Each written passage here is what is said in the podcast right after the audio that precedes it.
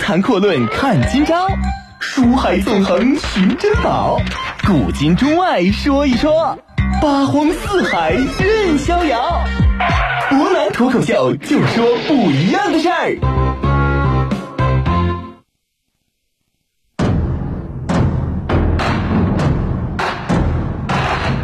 听众朋友，大家好，欢迎今天继续收听博南脱口秀。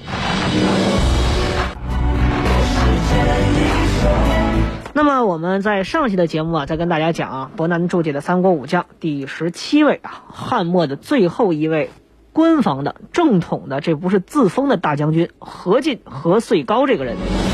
呃，上一次我们是讲的何进呢，逐渐在自己成为大将军之后，利用当时的黄巾之乱啊，伸延自己的政治出手和军事出手。那么可以说，无论是在政治掌握方面和军权的掌握方面呢，都有了一个长足的长进。到目前为止，何进的势力可以说是非常非常之大。那么逐渐演变成了啊，以何进为首的宫中这一股外戚的何家势力和当时。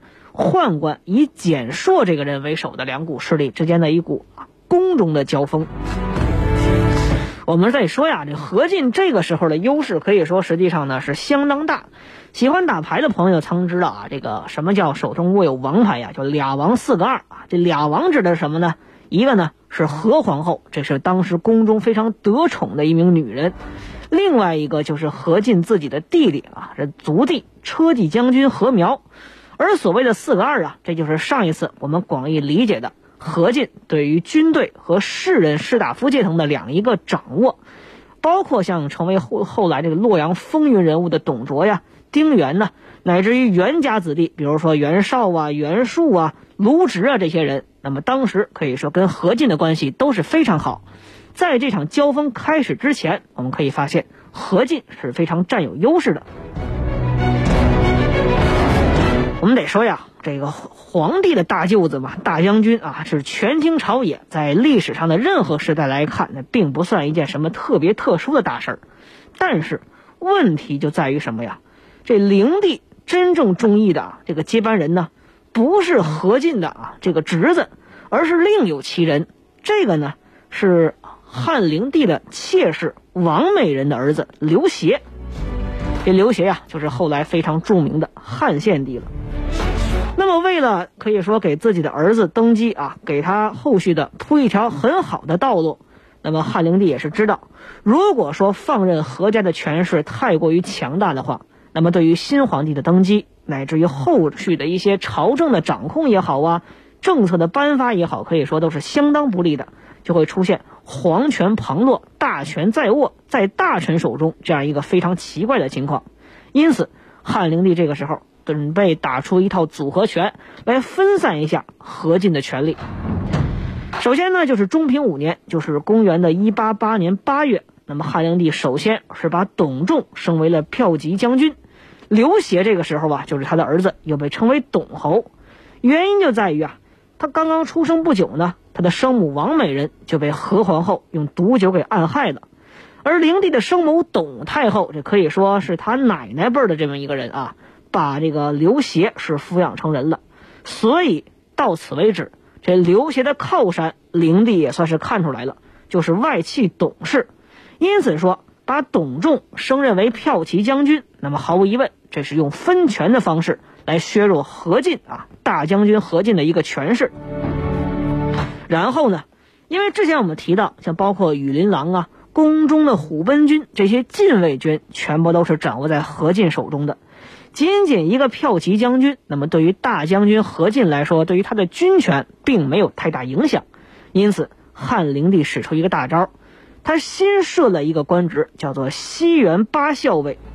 所谓的西园呢，就是当时汉朝的一个叫做西园的啊乐园，这是汉灵帝宫中玩乐的所在。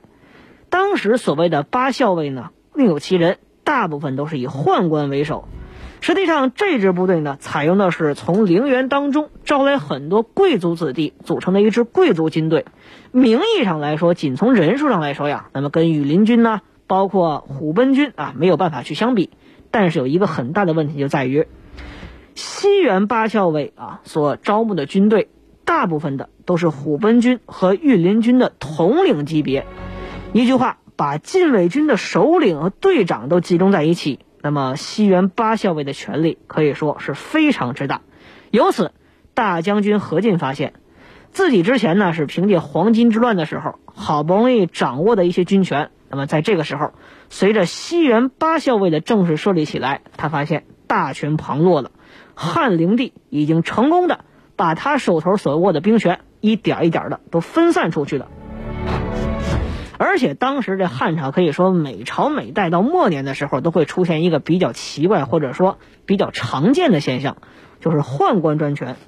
所谓的西园八校尉啊，实际上呢，上军校尉是一个宦官，就是之前我们提到的当时的宦官首领简硕这个人，由简硕来总领啊。西园八校尉，由此呢，宫中禁军可以说是已经兵权完全掌握在宦官的手中了。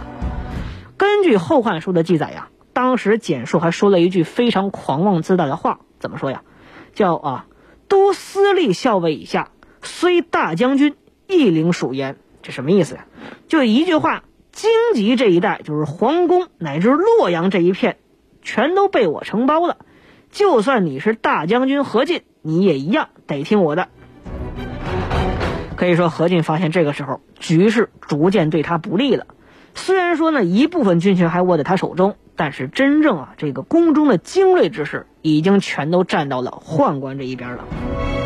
那么，毫无疑问，这个时候何进就要面临他人生当中的第二件重大事情，就是如何去铲除蹇硕，去削弱宦官的兵权。之前我们提到啊，这个袁氏家族，那么是汉末最大的士人家族之一，可以说声望非常高。那么号称的是四世三公，其中的袁绍啊，这是后来的北方大军阀，那么他是年轻一代的佼佼者，以善于招揽豪杰而相当著名。他的亲弟弟袁术、袁公路，就是后来称帝的那位，可以说当时他也是任虎贲中郎将，而且呢是崇尚游侠之气，闻名于当时的朝廷。当然，这个游侠和咱们后世所说的游侠不太一样，有什么不一样呢？咱以后有时间再详细说一说。一句话，这两位都是当时宫中出名的年轻豪杰。同时啊，由于他们声名在外，再加上他们的舅舅啊，这个袁伟可以说在当时也是老臣之一。那么兄弟两人背后呢，也是有着非常庞大的士人集团的支持啊。所以这个时候，何进采用结交这种年轻豪杰的办法啊。首先呢。是把袁绍和袁术都当做自己的亲信，之后啊，这武将方面有了保证了，兵权有了保证了。何进也清楚自己啊，这毕竟是从屠夫的位置爬到大将军位置上的，背后有人，光光这仅仅是不够的，你还得有人去给他出谋划策。于是呢，何进这个时候又找两个人，一个叫庞纪，一个叫荀攸啊。这荀攸呢，就是后来曹操的谋士。以这两个人为首的智谋之士，一些士人呢，也逐渐的去向何进靠拢。那么何进呢，就把他们组成了自己的心腹班底。如此一来，就跟这些人去共同出谋划策，共同谋划一下，如何去铲除当时宫中的宦官集团。那么这个时候，其实我们都知道了。那么汉灵帝死之后啊，这由于种种原因呢，刘协没能够被立为皇帝。反而是他的哥哥刘辩啊，就是何皇后的亲生儿子，被立为了下一任皇帝。那么可以说，这个时候简硕就发现，图谋何进未果之后啊，他自己呢也很有可能会走上一条末路了。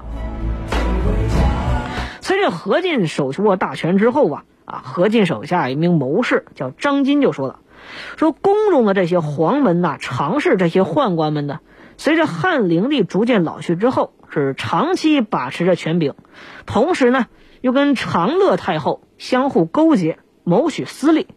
大将军，您这个时候要做的事儿啊，不是马上去铲除这些宦官，而是要做一件啊什么事儿？选拔人才，整顿朝政，之后您才能正式的为国家去扫除这些祸患。在这儿先做几个说明啊。所谓长乐太后呢，指的是汉灵帝的生母董太后，因为她常年居住在长乐宫这个地方，所以又叫做长乐太后。那有朋友就会问了，说为什么何进这个时候一旦大权在握啊，自己呢已经成为了大将军，再加上他妹妹的这个孩子已经当了皇帝，权柄可以说全都握在他的手中了，为什么不能一举发兵铲除这些宦官和董事的这种势力呢？实际上我们得说呀，这个时候朝廷刚刚稳定下来，如果说你马上就动手的话，这些宦官的势力呢，可以说根基还非常的雄厚，这个时候硬碰硬，显然呢。还会出现两败俱伤，最关键的是，新君刚登基不久，都要大赦天下，你这个时候突然动手，显然在舆论上也是非常不合适的。所以说，何进这个时候采用了张金的这个建议，没有马上出手，反而呢是广开言路，招贤纳士，一方面给自己增加实力，另外一方面是给自己营造了一个非常良好的。清明的，而且说是英明的这样一个政治形象。咱们得说，董太后这个时候啊，是把何皇后呢啊，她的这个儿子长子刘协给抢出来了，一直就希望这刘协能够继位当皇帝，逐渐呢就跟何太后就是何氏集团渐渐是势同水火了。那么随着灵帝死后呢，拥立刘协失败的这个简硕呀，自然也是能够希望找到一个靠山。因此上，我们可以发现，以何进为首的士人集团和以简硕为首的宦官集团啊，这样一回合的较量呢，逐渐就演变成了两家外戚之间的较量。一家呢是以何进为首的何家外戚，另外一家则是以长乐太后啊这董太后为首的董家外戚之间的一个外戚斗争。那么何家为首的，自然就是大将军何进和何苗这两个人。董家除了董太后之外，还依靠另外一位骠骑将军，就是董仲这个人。可以说呀，这当时的两大集团对立，随着他们在政治上的对立，更重要的一点就是宫中啊，像虎贲军呢、御林军，还有西园八军这些宫中禁卫军之间，哪怕是同一支部队当中，由于效率的这个主攻不同，也逐渐产生了对立的形式。可以说，当时宫中的形势是极为紧张。这场战斗呢，也可以说是一触即发了。那么，中平六年，就是公元的一八九年五月，何进瞅准时机啊，他还有他的弟弟何苗和三公是共同上书奏，说什么呀？说经过他们长时间的勘察，发现呢，董太后指使前中常侍夏运。还有永乐太仆封虚等人，勾结像滨州啊、荆州这些地方刺史官员，搜刮金银财宝，全部都放在长乐宫了。一般来说，按照旧制啊，这个藩国的王后呢是不能长时间住在京城的，应该把董太后迁往自己的属地，就是河间国。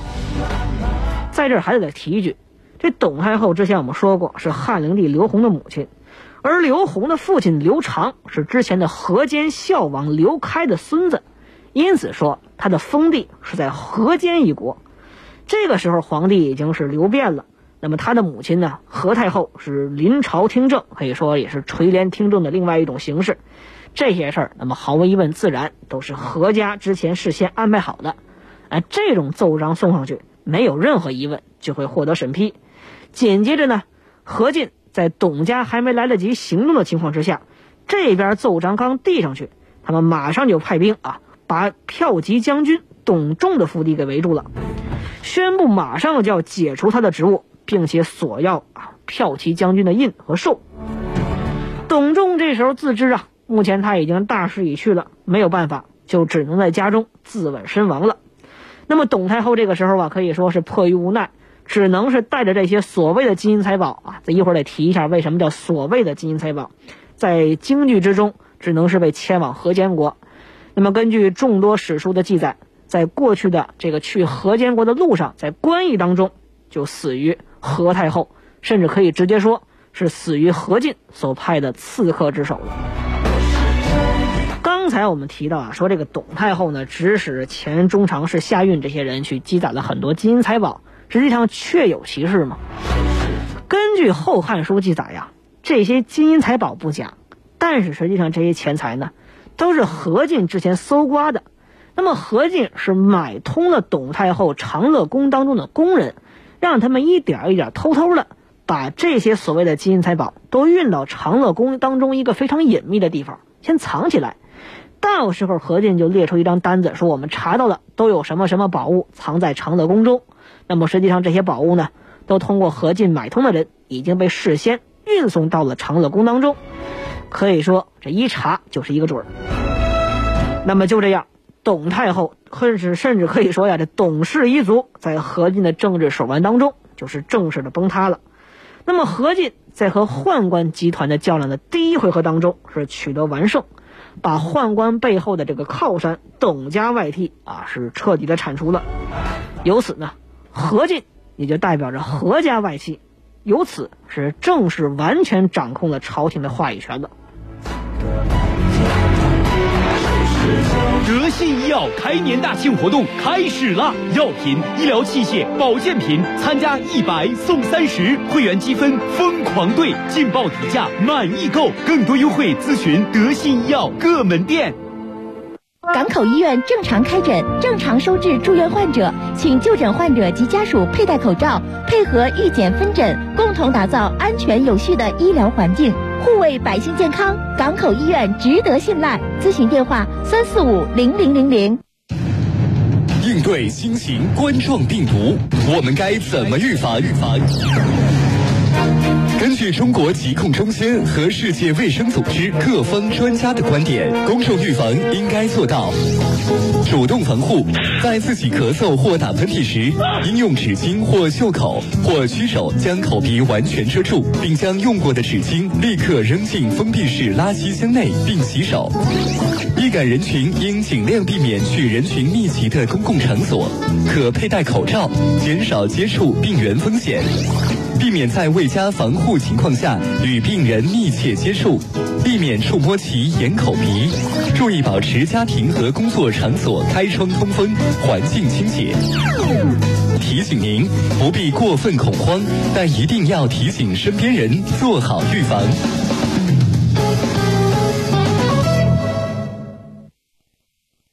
德信医药开年大庆活动开始了，药品、医疗器械、保健品参加一百送三十，会员积分疯狂兑，劲爆底价满意购，更多优惠咨询德信医药各门店。高谈阔论看今朝，书海纵横寻珍宝，古今中外说一说，八荒四海任逍遥。湖南脱口秀，就说不一样的事儿。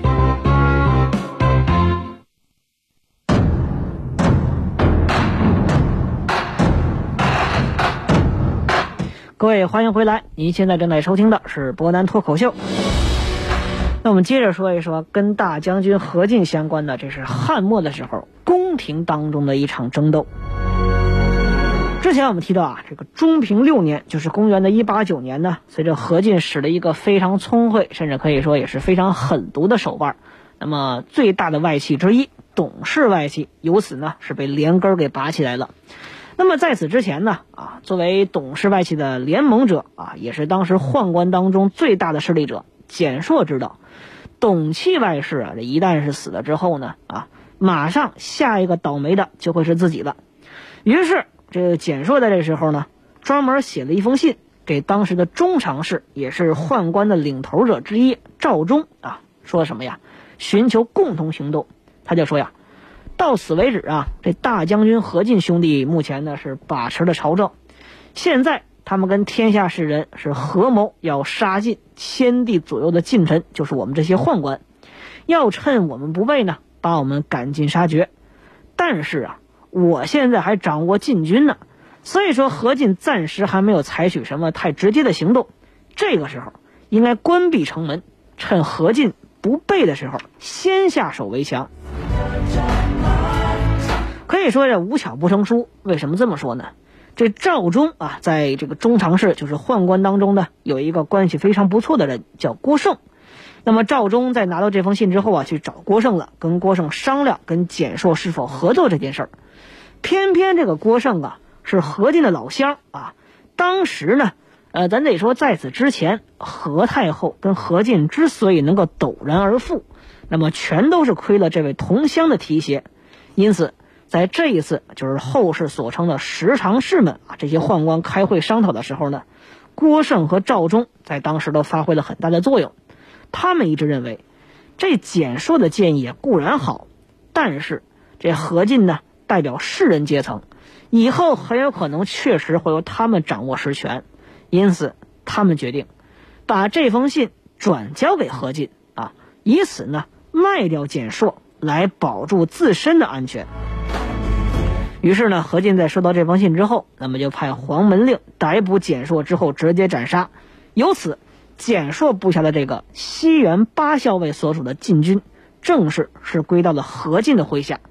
何进可以说到此为止是正式掌握了宫中的百分之九十九以上的军权。那么剩余百分之一在哪儿呢？哎，这得等您慢慢说。只能说何进目前这形势确实一片大好，这百分之一不属于他的军队。那么，对于何进的势力，在正常情况之下是不会造成任何的威胁的。只可惜，我们得说，这何进这个人呢，做事出牌不按套路走，不走寻常路，这也就导致为什么留这百分之一的军队，反而成了一个巨大的隐患。这得说呀，这何进生命当中重大事件第三件了，御除宦官，反而却举棋不定了。我们之前提到，在杀掉简硕之后呢，实际上啊，这宦官集团呢，对于何进势力来说，已经构不成任何威胁了。但是偏偏这西园八校尉当中的一员这袁绍，这时候不肯罢休。他认为呀，这做事儿呢，你得讲究斩草要除根呐，对不对？你得彻底消除隐患。他就不断向何进进言，并表示啊，这汉灵帝这时候马上就要下葬了，下葬的过程当中呢，您得保持警惕。千万不能轻易进皇宫，因为毕竟这还有一小部分黑衣卫士，就是我们之前提到的这个皇宫卫士啊，不算何进的麾下。于是何进啊就听从了袁绍的建议，称病，没有出席汉灵帝下葬的仪式。而之后呢，他又告知自己的妹妹，就是目前的何太后，我们准备彻底铲除宦官了。但得说这时候啊，何太后虽然说是何进的亲妹妹。但是他的心里已经发生了很微妙的变化。之前我们提到过，这何氏兄妹之所以能够目前飞黄腾达，那么离不开这个郭胜这个人的一个提携。那么郭胜在知道简硕的下场之后呢，也是不断去给何太后送一些金珠宝贝啊，去结交何太后，以此呢想买通何太后。有朋友就问了，这何太后贵为宫中太后，之前是皇后啊。那什么黄金、什么财宝没见过呀？我们得说，这个时候啊，到灵帝末期之前的时候呢，这皇权就逐渐出现了旁落的情况。那么实际上，很多最好的财宝啊，灵帝自己是看不到的。地方州郡官员啊，在想讨金官的时候，首先要觐见这些和十常侍，尤其是以赵忠、郭胜这些人为首的这些宦官。那么可以说，他们手头呢。有的这些奇珍异宝啊，都是何皇后甚至没有见过的东西。那么何皇后见了这些古董财宝之后呢，可以说是非常高兴。那么决定啊，要替他们出头啊。这时候何进就说了：“说我们准备彻底铲除这些宦官。”那么何皇后就应该说何太后啊，这时候就不同意了。他说呀：“这由宦官处理皇宫内务啊，可以说从古至今是我们大汉王朝的一个传统啊。这话确实不假，不能轻易废除。”更何况啊，这先帝就是汉灵帝是刚刚去世，新皇帝非常年幼。如果说没有宦官的话，那么难道需要我一介女子去跟这些士人亲自打交道吗？这何进一琢磨，也确实是这个道理啊。你不能毕竟让皇太后去亲自去跟士人打交道，这不符合当时的礼法。因此呢，他也就不好难为自己的亲妹妹，打算退而求其次，只诛杀几个首要分子。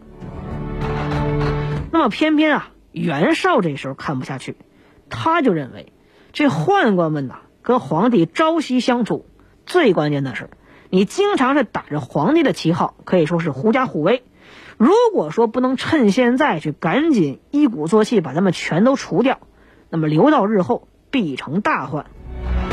那么偏偏可以说，何进这时候的思想呢，也发生了一些变化。而且咱们说宦官这些人也绝对不会坐以待毙，他们也有自己的手段。那么究竟他们之间又发生了什么？那么何进铲除宦官这项行动到底有没有成功呢？那么由于时间关系，今天就只能跟大家说到这儿了。啊，明天同一时间我们继续来讲一讲大将军何进的故事。